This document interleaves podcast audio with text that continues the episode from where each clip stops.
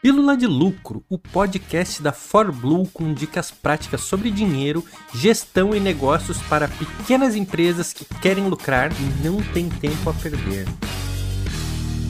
Não existe concorrência. Sua briga é contra você mesmo.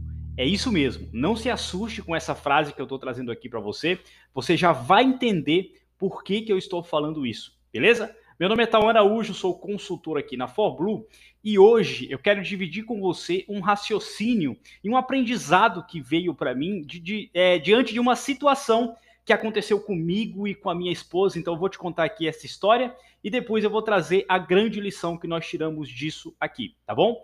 Bom, no momento que eu gravo esse podcast, né, dia 13 de junho, um dia após os dias dos namorados, e aí, no dia dos namorados, um dia anterior, né, no caso ontem, o que, que eu fiz? Eu fui com a minha esposa num determinado restaurante que a gente te, tem um tempo que a gente já queria conhecer aquele restaurante, porque nós somos novos na cidade aqui que nós estamos morando agora, e nós queríamos conhecer um restaurante ali que despertou a nossa curiosidade, né? O restaurante muito bonito, seguimos no Instagram, tem pratos bem apresentados, é, só que todas as vezes que nós passamos na frente desse restaurante, nós notamos que ele era um pouco vazio, né? Então nós acreditamos ali, fizemos um pré-julgamento que era um restaurante que tinha é, uma forte demanda por delivery e não muita coisa ali presencial, né? Ok.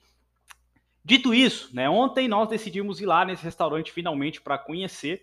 É Dia dos Namorados, vamos comemorar lá, né? Experimentar a comida e etc. Fomos lá. Quando nós chegamos naquele restaurante, tinha um, um, monte de mesas vazias na frente dele, né?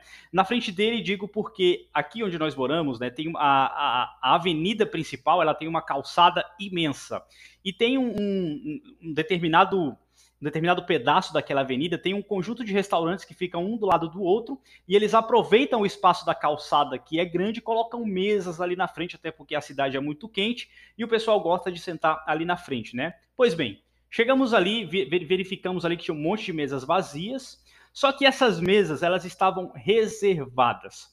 Até aí tudo bem, né? Eu chamei um funcionário ali, perguntei se por conta do Dia dos Namorados, a demanda ser grande, se eles só estavam trabalhando com reservas. Ele falou que sim, que eles trabalhavam com reservas, mas eles também tinham mesas disponíveis ali para quem chegasse e sentasse, né? E aí eu perguntei, ok, tem mesa disponível para nós dois? Ele falou, olha, eu até tenho, só que só tem disponível naquele espaço ali aberto só que é o espaço interno do restaurante. E deixa eu explicar aqui para você que está ouvindo, né? Não era o espaço interno do restaurante aquele salão principal. Eles tinham aquele salão principal, tinham a parte da frente, que era aquelas mesas na calçadas, e eles tinham um outro espaço bem escuro, né, que ficava fora do restaurante, mais na, na, na lateral do restaurante, coberto, que tinha um monte de gramas, etc. E estava muito escuro o espaço não era um espaço agradável, né? Era um espaço quente, não era no meio do restaurante. Se fosse no salão do restaurante, eu ainda consideraria sentar ali. Né? E aí eu perguntei, moço, mas não tem como colocar uma mesa aqui fora, né? Não tem como pegar aquela mesa e colocar aqui fora e antes que você me ache, você que está ouvindo esse podcast, me ache um cliente folgado. Tinham várias mesas ali desarmadas num canto, né? Aquelas mesas que o pessoal arma, que leva facilmente, porque o local já é propício para isso. E aí é, não teve como me atender. Eu simplesmente agradeci, peguei minha esposa e nós sentamos no restaurante ao lado, exatamente ao lado, colado. Só que o que me chamou a atenção é que na frente desse restaurante tinha muito espaço para colocar novas mesas. Né? Eu entenderia se eles não tivessem mesas, mas tinham mesas disponíveis, só que ela estava no lugar errado. Ninguém queria sentar ali dentro. Né? E talvez você pense assim, Tauan, tu que é chato, tu não sentou ali dentro porque você não quis sentar. De fato, eu não queria sentar ali dentro porque eu não quis, minha esposa também não quis, era um local, um local fechado, enfim. Só que no momento que nós sentamos no restaurante ao lado, sabe, meu pensamento muito empreendedor, eu fiquei olhando para o restaurante, a minha esposa também, por osmose, acaba pegando esse pensamento empreendedor, e aí a gente ficou olhando o quantos clientes chegariam ali e iam embora. É isso mesmo, eu queria ver se a chatice era só minha ou se isso era uma, uma era o pensamento de todos, né? O que que acontece? Nos primeiros minutos que nós sentamos no restaurante ao lado, fizemos o pedido ali, né? Pedimos ali a nossa bebida e ficamos ali conversando e observando o outro restaurante que nos dispensou, que era exatamente colado. E aí, pessoal, pasmem, nós vimos outros clientes chegarem e, pelo mesmo motivo, irem embora. É isso mesmo. Eu vi gente sentando, não percebeu que a mesa era reservada, aí o garçom falou que era reserva e etc. Ok. Só que eles não colocaram mais mesas diante da demanda que estavam aparecendo ali, né? Ou seja, erraram comigo, pode ser que tenham errado antes, né? Com outro cliente que tenha aparecido antes que eu não vi. E se eles tinham mesa disponíveis, eles não consertaram isso, né? Olha, tá tendo muita demanda, vamos colocar mais mesas ali fora. E eu fui embora. E aí eu vi esse outro casal indo embora. E aí mais um casal indo embora. E aí eu parei de contar, né? Que eu fiquei ali focado com a minha esposa, a, a, curtindo ali o dia dos namorados, né? Mas o que, que nós aprendemos aqui? Pessoal, quanto dinheiro esse restaurante deixou de ganhar porque ele não atendeu a demanda do cliente? É isso mesmo. E aí, tá curtindo o podcast de hoje? Você quer saber mais notícias ou novidades de todo o universo da ForBlue? Acesse forblue.com.br barra forecast e fique por dentro das nossas últimas novidades. Às vezes, né, esse restaurante do lado que a gente foi, eu lembro que houve uma outra ocasião que eles estavam com as mesas todas cheias ali no espaço da frente, e eu perguntei se eles tinham mesa. E aí o pessoal foi lá, pegou uma mesa para mim e colocou lá na frente, né? Olha só, resolveu a dor ali rapidinho, coisa fácil de resolver. E aí, o quanto que esse restaurante deixou de ganhar, né? Galera, por que eu estou trazendo aqui esse ensinamento para vocês? Às vezes a gente está olhando para o lado, para o nosso concorrente, não é errado olhar para o concorrente para tentar é, evoluir, aprender com o concorrente, porque querendo ou não, o concorrente está ali concorrendo com a gente e a gente sempre tem que ficar de olho nele. Só que às vezes você está fazendo isso com tanto foco que nós deixamos de olhar para dentro e verificar onde estão os nossos próprios erros. Galera, pessoal, o seu negócio é ser especialista em resolver a dor do seu cliente. É isso mesmo. Qual que é a dor do seu cliente? E você precisa fazer tudo o que tiver ao seu alcance para garantir que você está resolvendo aquela dor. É assim que você vai ganhar dinheiro, é assim que você vai aumentar suas vendas, é assim que você vai aumentar sua, sua conversão, né? E aqui eu coloco amor nas minhas palavras para uma frase que eu vou usar agora, tá? Vou falar isso com o maior amor do mundo e quero que você receba isso com carinho, né? Você tem que parar de achar, por exemplo, que o mundo te deve algum favor e as pessoas precisam comprar de você. É isso mesmo, ó, vou colocar aqui o produto para vender e as pessoas têm que comprar. Pessoal, não é assim. Vocês têm que entender qual é a dor do meu cliente? O que, que meu cliente realmente quer? Como que eu posso resolver aquilo? E você gera essa, conex essa conexão de uma forma muito bem feita. Trazendo aqui para esse, esse exemplo que eu dei, se o garçom se tivesse se comunicado melhor comigo, né, ele simplesmente me dispensou. Eu agradeci e fui embora. Ele viu ali 200 reais indo embora, né, um ticket médio de uma mesa. Isso da minha parte, da minha esposa. E quantos casais foram embora ali, né? Então, moço, você quer sentar aqui fora? Espera um pouco, a gente tem uma, umas mesas aqui, vamos armar uma mesa aqui, vamos colocar, enfim, né? Quanto de dinheiro esse restaurante deixou de perder? Então, pessoal, a ideia é fazer o arroz com feijão muito bem feito.